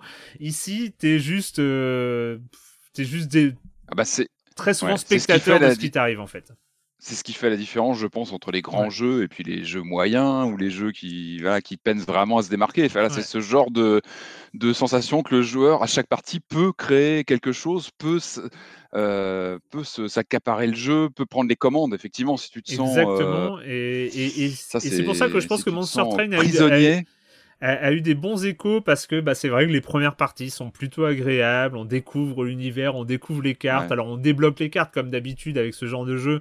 Tu dois faire un nombre de runs incalculable pour avoir accès à toutes les cartes euh, et à tout ce que peut proposer le ah, jeu. C'est les premières heures, quoi. les premières heures, elles sont jolies. Ouais, mais même si là, je trouve le système un peu lent, c'est-à-dire qu'on débloque euh, difficilement parce qu'il faut débloquer les nouveaux clans. Il faut à chaque clan, il faut, euh, il va falloir débloquer les cartes de tous les clans. Enfin, c'est très très lent finalement comme comme euh, système de déblocage. Mais bon, ça, ça nous fait tenir. C'est un peu comme le Pirate Outlaw euh, dont j'avais parlé, où euh, bah, on débloquait plus les personnages, mais on, mais n'améliorait pas sa technique. alors que ouais. the Spire, bah, on finit par débloquer vite les cartes et puis bah, après c'est sa technique qu'on améliore, on, s'améliore en tant que joueur en fait. Et... Il est indéboulonnable ce jeu quand même. ouais, il est, Bah, ouais, il est, à chaque fois que tu en parles, à chaque fois qu'il y a un titre qui vient où il a une proposition un petit peu alternative euh, plus facile pour euh, mmh, justement mmh. trouver un peu un, marche, un, public, mais enfin, on sent vraiment qu'il a un poids euh, colossal. Oui, parce qu'il y, a une vraie, il y a, y, a, y a, eu un vrai travail en termes de gameplay qui, enfin, c'est de l'orfèvrerie, quoi. C'est de l'orfèvrerie. C'est, mais c'est le côté quasiment, enfin, ils étaient deux, je crois, sur Slay the Spire, mais ils ont fait un boulot à la Blizzard. C'est-à-dire, euh, ils ont fait euh, leur, de, finition, d'équilibrage, de, de, choses comme ça, euh, basées sur des statistiques, sur des retours joueurs, sur des trucs. Ça, et, ils ont fait un boulot qui est monstrueux. Et, bah, Donc tu le conseilles toujours, en gros. ah bah moi, je aujourd'hui, j'ai envie. Moi, c'est pas mon style de jeu, mais à force de t'en entendre en parler, ah j'ai envie de m'y mettre. Donc on, prend celui-là et c'est tout, quoi, en gros. Ah, il n'y a pas à chercher. Exactement, on prend celui-là et c'est tout. Bah, on apprend et quitte à ce qu'il y ait une difficulté. Ou quelque part, il y avait Iris and the Giant qui oui, c'est vrai, que, prenait le, côté euh, accessibilité et donc du coup euh, c'était compliqué de le critiquer pour autre chose parce que euh, il était accessible et donc il était ah, assez engageant et il était agréable à jouer. C'est ce que je disais, il avait, il avait trouvé un, public à lui. Quoi. Il, avait, il avait un peu un positionnement alternatif qui faisait qu'il avait une porte d'entrée. Mais là, euh, Monster Train, euh, ouais, j'ai l'impression, voilà, il peut séduire sur les premières heures de jeu, mais, euh, mais très très vite, on, on, on, se, on, se, retrouve spectateur. Enfin, moi, j'ai, tu vois, quand tu arrives à monter et à faire de, que tes unités sont hyper balèzes et que tu arrives à, à, dédoubler tes unités hyper balèzes et donc tu as un deck hyper fort et tu vas blinder tes étages et les unités adverses, elles ont aucune chance et le boss final, il a aucune chance et bah tu finis ton run tranquille euh, et t'es content et, euh, et, sinon bah euh, voilà sinon tu pleures et tu, tu recommences enfin c'est voilà du mhm. coup être spectateur d'un rock deck builder moi ça me ça me convient pas trop voilà donc ça s'appelle Monster Train. C'est pour l'instant c'est disponible seulement sur PC à une vingtaine d'euros un peu plus. Mhm pour ceux qui sont hyper accros, why not? Mais euh, les autres, vous pouvez vous en passer. Euh, on va terminer, on va terminer cette émission avec un jeu. Alors, mais je crois que on en a parlé, mais je crois qu'on n'en a pas parlé euh, depuis sa sortie. J'ai pas trouvé de chronique. Hein. Moi, justement, quand je t'ai proposé, j'ai dit bah écoute, j'ai pas trouvé, alors j'ai vraiment loupé. Donc c'est voilà, séquence rattrapage. Sortir, mais c'est peut-être un jeu qui est sorti. Qui... C'est vrai qu'il avait eu des. Il, est, il je sais que tu fait des papiers dessus. Je sais que tu as fait des papiers euh, sur la boîte et tout ça, mais ouais. j'ai pas retrouvé dans Silence on joue de, de chronique du jeu. Donc, euh, ouais, mais je, sais qu'il avait été en, en, early access pendant assez longtemps. Euh, ça mhm. avait été vraiment un produit parallèle, un, jeu parallèle d'amplitude, hein, donc à côté de. C'est un, un spin-off quoi de, de Endless. Endless Space et Endless Legends, euh, donc euh, où ils avaient commencé à vouloir faire un Tower Defense et puis finalement c'est mhm. allé un peu plus loin que ça et ça sort sur euh, Switch. PS4, PS4 et Switch, je crois. PS4 et Switch ces derniers jours. On parle bien sûr de Dungeon of the Endless.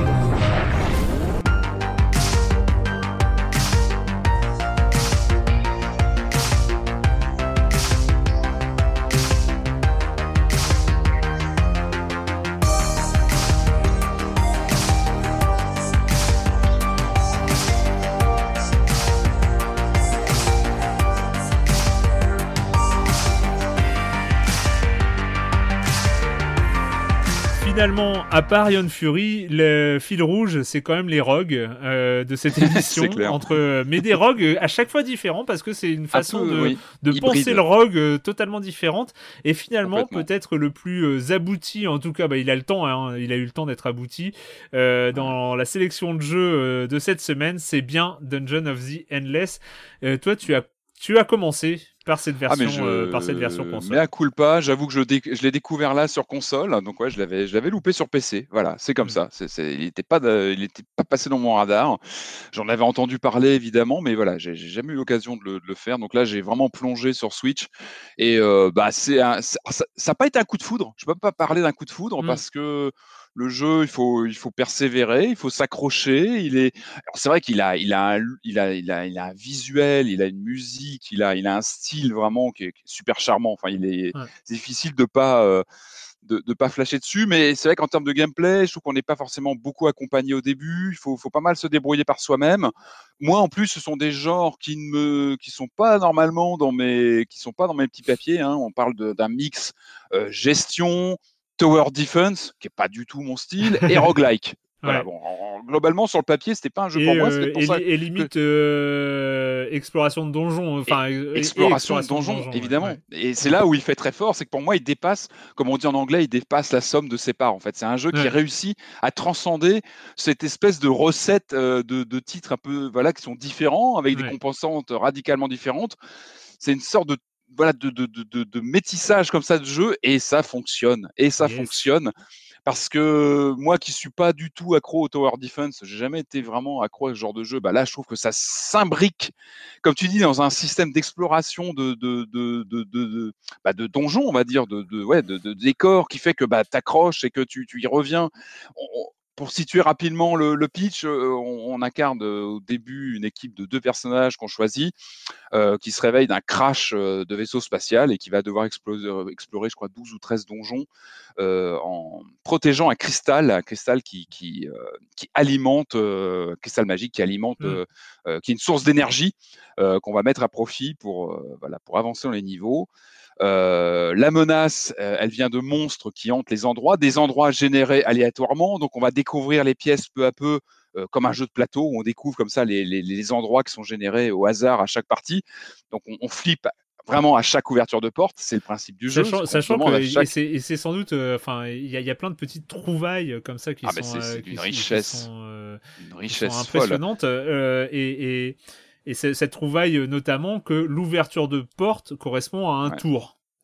C'est un peu un, c'est un faux jeu en tour par tour temps réel. Exactement, c'est caché, c'est un peu transparent, ça que c'est pas évident. On, rappelle, on ne dirige pas nos personnages, hein, on dirige euh, sur la, on dirige par cellule sur console euh, les, les, les, les actions euh, d'un ou des deux personnages, en tout cas au mm. début.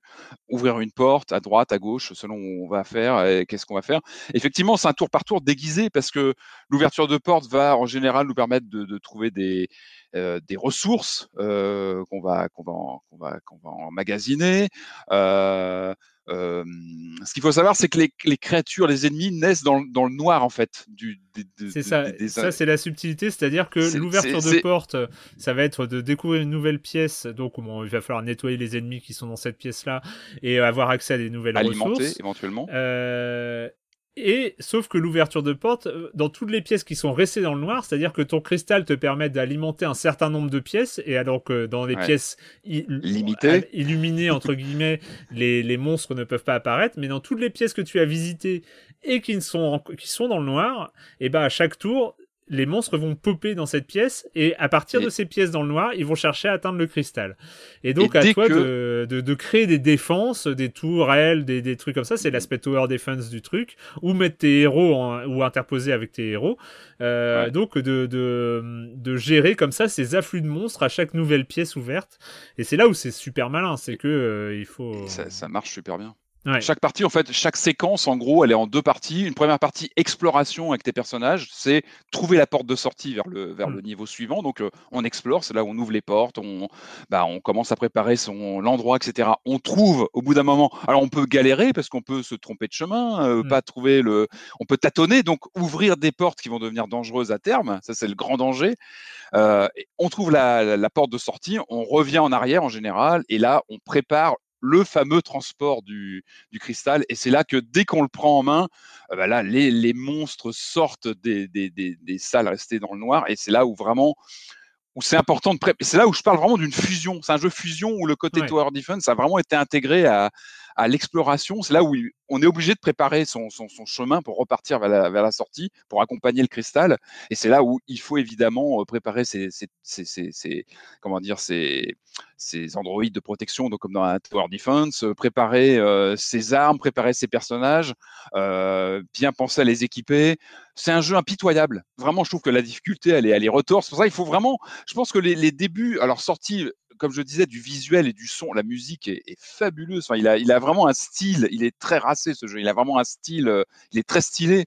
Euh, euh, sorti de ce côté charmant, enfin, il est impitoyable. Donc, euh, je trouve hmm. qu'on n'est pas. Le didacticiel, je l'ai trouvé un peu nébuleux. Donc, moi, j'ai vraiment beaucoup plus appris en regardant des YouTubers, en regardant des gens jouer. C'est là où vraiment tu vois les mécanismes. C'est vraiment comme ça que tu peux voir. Euh, tu trouves vraiment des tips pour comment préparer tes personnages, comment gérer ton fameux. Cette séquence de stress de d'embarquer le cristal vers la sortie. C'est que ça, ça se prépare. Il faut vraiment préparer son chemin et, et gérer toujours. Moi, ce que j'ai vraiment aimé, c'est ce côté. Et ça se fait de façon intuitive. Euh, mmh. C'est gérer le, tu sais, ce fameux ratio risque et potentialité de, d'enrichissement d'ouvrir une porte. Est-ce que je vais l'ouvrir parce que ça peut m'amener des choses? Euh, Est-ce que, est-ce que je prends le risque de, de, continuer à explorer des salles quand j'ai trouvé la sortie? Mais ça vaut peut-être le coup quand même d'ouvrir des portes pour euh, continuer à, à, comment dire, à looter des ressources. Euh, tu as pas mal de décisions comme ça qui se font naturellement. Et puis évidemment, au fil des niveaux, bah, tu vas rencontrer d'autres personnages que tu peux faire rejoindre, qui vont rejoindre l'équipe éventuellement. Tu peux les, tu peux les faire rejoindre. Les ouais des recrutés et euh, enfin voilà c'est je trouve qu'il est mais c'est intéressant ce que tu dis c'est vrai que c'est un, un de ces jeux là et, ça, et, ça, et c'est des jeux quand même qui, qui ça montre aussi une profondeur euh, c'est ah bah euh, les, les, jeux où euh, comme enfin moi les derniers jeux qui m'ont fait ça bon il y a eu Slay the Spire dont j'ai déjà parlé mais où j'ai appris en regardant des streamers des youtubeurs et tout ça qui qui qui allaient très loin. Enfin il y a un côté euh, compétitif, solo compétitif. C'est-à-dire que c'est pas un compétitif multijoueur, mais t'es compétitif contre euh, contre jeu. Il y avait le Oxygen Not Include de euh, Oxygen Not Include de, de Clay qui est sorti l'été dernier, donc l'été 2019. Et bah franchement, moi sans les sans les streamers qui, alors j'en avais pas parlé, on en avait pas parlé dans Silence on joue, bah, parce que c'était un jeu de l'été, on avait pas, il avait pas fait partie de notre rattrapage, mais c'était aussi un de ces jeux extrêmement complets, enfin qui ont une complexité un peu euh, un peu foisonnante mais qui est toujours euh, euh, en qui est toujours là pour alimenter un gameplay alimenter un plaisir de jeu. C'est une complexité de, qui, est là pour le, plaisir du joueur quoi. Ça vaut le coup de, de, persévérer vraiment. mais c'est vrai que c'est aussi des jeux c'est compliqué de s'y mettre Or, sans être aidé par un streamer, un YouTuber. Ah, mais complètement. Moi, vraiment, je conseille quand vous je conseille de le découvrir vraiment. C'est un jeu stupéfiant. Enfin, moi, j'ai complètement, je suis vraiment accro et je trouve qu'il est super addictif. Ça me rappelle Dead Cells. Le, moi, le, choc Dead Cells quand bah j'avais découvert aussi. Tu vois, où pareil, tu avais un, un gameplay qu'il fallait maîtriser, mais une fois que tu commençais vraiment à jouer pareil, tu, apprenais, enfin, tu sentais une richesse. Et là, c'est pareil, enfin, c'est foisonnant. Et moi, euh, chapeau de me faire jouer un Tower Defense, euh, euh, me faire apprécier ces mécaniques dont je ne raffole pas. Mais là, tout ça est tellement bien imbriqué dans une expérience que, hmm. pour moi, c'est une expérience totale qui mixe tout ça. tu as même de l'histoire, c'est pas mal écrit en plus. Tu as plein de petites choses à lire sur les. Tu as un vrai lore, tu sens. Alors, moi, je connais pas bien Endless Space. Hein, je, ne sais pas comment ça s'intègre bien dans tout ça, dans, dans ce, cet univers foisonnant créé par Amplitude. Mais en tout cas, le jeu lui-même se suffit énormément. Tu sens que c'est foisonnant, qu'il y a beaucoup de choses à découvrir. Et c'est, oui, c'est d'une richesse folle, quoi. Mais c'est, il faut persévérer. Je pense que vraiment les premières heures passées, le, je te dis, le, j'adore le pixel art, le style, un jeu où tu peux incarner un Carlin ne peut pas être mauvais. il faut le dire. Hein tu as un Carlin parmi les personnages principaux. Ça ne peut pas être mauvais. Sachant, euh, que euh, c'est, on, est, on est sur du pixel, mais on est sur du design. Enfin, les, les Et sur de l'écriture. chaque personnage a une bio. Euh, enfin, c'est, vachement pensé. Enfin, c'est vachement travaillé jusqu'en dans les moindres détails. C'est là où c'est un vrai plaisir aussi de, de découvrir tout le boulot engagé par, par les développeurs. C'est, c'est, un vrai, c'est un vrai bonheur ce Dungeon of the Hein, euh. Mais c'est vrai que moi, du coup, moi, j'ai, ça fait des années et des années que j'y ai pas joué. Et même quand on m'en a parlé, j'avais du mal à me souvenir de. Euh, et là, là, là, de t'en entendre reparler euh, comme ça, ça me donne envie vraiment de, de, de m'y remettre. Ouais, bah, j'ai pas accroché à Monster Train, j'ai encore un peu de temps. donc, vraiment ce côté chapeau bas à l'équipe qui vraiment réussit à intégrer pas mal de composantes complexes et finalement, bah, en t'y mettant, il faut prendre sur soi, il faut persévérer, mais bah, déjà le jeu, il a, il a ce cachet, il a ce truc qui t'embarque. Les musiques sont vraiment, euh, encore une fois, je leur dis, mais elles sont planantes, elles sont géniales, enfin vraiment. Et euh, t'apprends, il y a, y a, un côté, bah, comme dans tous les rogues, hein, tu, tu, prends sur toi, tu recommences, tu recommences, et puis plus, plus tu rejoues, plus tu maîtrises, et plus tu commences à avoir du répondant face au jeu. Et c'est là où tu prends ton pied parce que tu tu, vraiment, je trouve que l'exploration, c'est très difficile, mais, euh, c'est fascinant. Voilà, c'est encore un de ces jeux que je découvre sur le tard. Et euh, bah, c'est vraiment une révélation pour moi. Vraiment, euh, chapeau. Donc, Amplitude, donc studio de Sega, hein, qui est passé chez, euh, chez Sega depuis quelques années et qui, euh, et qui bosse, on l'a déjà dit, hein, sur Humankind, euh, leur ouais. Enormous 4X, qui est-ce qu'ils vont réussir à, à les donner, à aller tabasser le maître, le maître civilisation sur son terrain? C'est l'ambition en tout cas. Hein.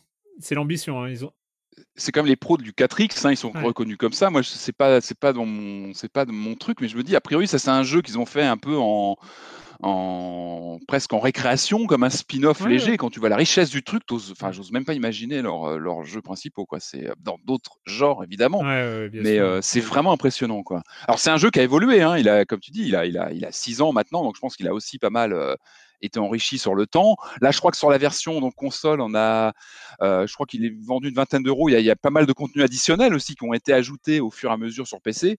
Euh, côté gameplay, je trouve que ça, ça marche très très bien. Alors moi, j'ai joué à la manette, j'ai pas trop. Il y a un côté, on peut y jouer en tactile sur Switch. Bon, j'ai joué plutôt à la manette rien à dire. Enfin, je trouve que c'est assez euh, limpide. On peut toujours y jouer sur PC. Hein. C'est 12 euros, 12 euros sur Steam. franchement, 12 euros quand tu vois le, non, c'est vraiment. Euh, il, a, il a pas vieilli et euh, c'est, euh, c'est vraiment. c'est, c'est une, une, vraie référence, ce Dungeon of bah, C'est comme Dead Cells, hein, on plonge dedans et ouais, c'est. c'est...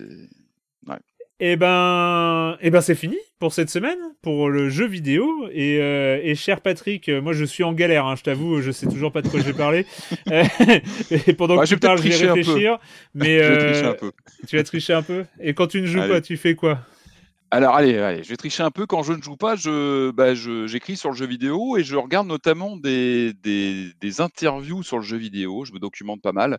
Oh. Et là, ça fait plusieurs vidéos que je poste sur les, les réseaux sociaux parce que je les trouve fascinantes. Euh, c'est le site Ars Technica qui a publié des, des, des vidéos d'interviews de, bah, de grands, grands développeurs de jeux.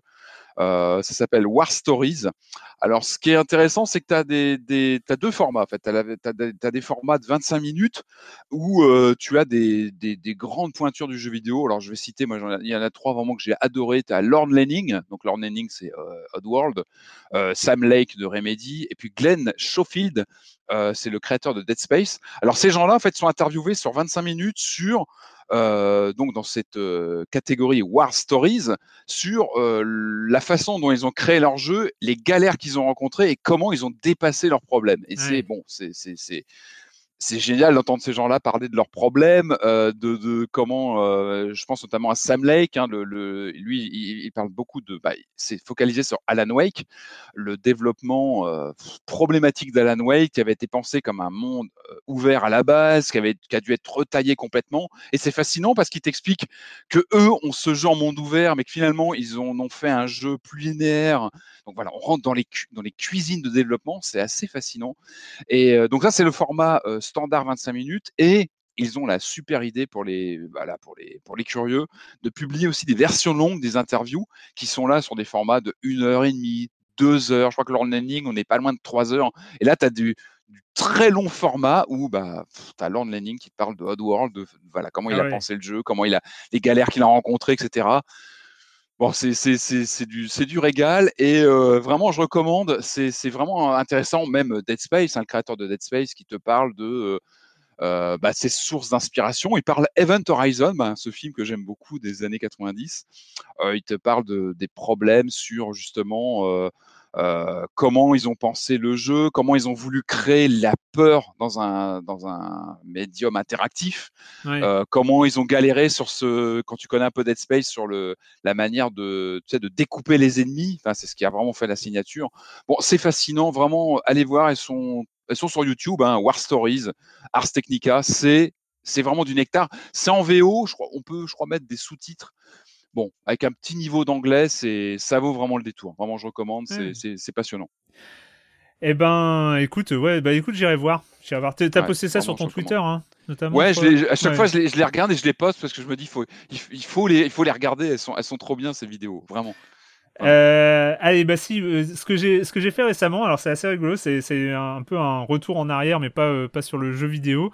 Mais euh, Arthur, donc, euh, donc mon fils, a profité du confinement pour lire beaucoup et, et notamment en fait, il s'est, il s'est mis à la, à la BD et donc j'ai récupéré, ah. enfin, je suis, on s'est arrangé pour récupérer. Évidemment, il y a les Schtroumpfs, il y a Boule et Bill et tout ça qui, mmh. qui sont. Et puis évidemment, j'ai mis, j'ai mis dans les mains Gaston Lagaffe qui, qui, ah. qui l'aime beaucoup et donc c'est vraiment alors c'est rigolo parce que j'ai relu euh, avec lui et, euh, et indépendamment, hein, enfin voilà, les mmh. pas mal de Gaston Lagaffe et il y a un côté souvenir où en fait t'as as le souvenir de ton rire de l'époque qui revient. Enfin c'est je sais pas si c'est très compréhensible ce que je dis, mais c'est il y a, y a des blagues où où, où t'as ce souvenir de, de, de, comment tu trouvais ça drôle à l'époque quand t'étais enfant et euh, parce que t'as as un, un, humour très innocent dans, dans Gaston Lagaffe t'as des gags euh, très euh, euh des, très très classiques mais mais qui, qui, ont qui ont ce génie. Et puis il y, a, y a le dessin de euh, de Franquin qui qui est absolument exceptionnel. Donc c'est ce ouais. dynamisme cette cette, cette mobilité comme ça qui est qui, qui est folle. Mais et Arthur vraiment, ça l'a fait rire du coup il, ça ah, l'a fait rire ouais, aussi, ouais, euh, oui, oui, il est, sans justement son fait... regard nostalgique. Ouais, euh, ouais il, il, rigole beaucoup. Ça marche toujours. Et en fait, et du coup aussi, je me suis euh, repris, enfin, j'ai relu aussi les, les Spirou et Fantasio de, de, de, de, ma jeunesse, avec vraiment les Spirou et Fantasio que j'avais, parce qu'il en, il en sortait beaucoup et je les avais pas tous évidemment quand j'étais gamin, mais euh, moi, j'ai, il y avait le tout premier, il y a, euh, le, le, il y a un sorcier à Champignac, ou, euh, et puis ceux que j'avais eu un peu plus tard, comme, comme Spirou et les hommes bulles, ou et, il y a celui que j'ai pas encore relu mais que j'attends et tout ça parce que je sais que je sais que j'avais beaucoup aimé c'était l'horloger de la comète euh, qui est donc euh, enfin voilà c'est ça me permet de enfin c'est assez marrant je me c'est une lecture euh, c'est une lecture bizarre où on est vraiment sur l'aspect Madeleine, sauf que c'est des vraies œuvres euh, intéressantes euh, et à l'époque et maintenant parce que ça, reste ça reste des œuvres intemporelles quoi, les Spirou avec euh, Spirou et Fantasio et tout ça. Et donc donc voilà, je replonge dans ces dans ces lectures là et c'est vraiment cool. Voilà. Euh, je vais pas vous faire l'offense de vous dire où vous, vous, pouvez trouver les Gaston Lagaffe et les Spirou et Fantasio. toutes les bonnes bibliothèques notamment. Ah bah. Voilà. Et eh ben, merci Patrick. Bah merci à toi. C'était chouette. Et puis on sera peut-être plus nombreux la semaine prochaine euh, pour euh, parler de jeux vidéo sur libération.fr et sur les internets. Ciao. Ciao.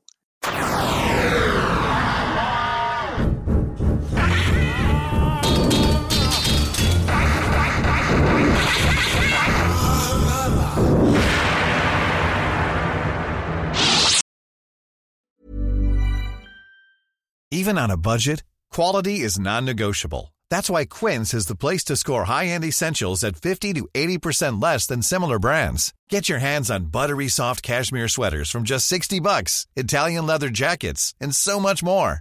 And the best part about Quince, they exclusively partner with factories committed to safe, ethical, and responsible manufacturing. Elevate your style without the elevated price tag with Quince. Go to quince.com slash upgrade for free shipping and 365-day returns.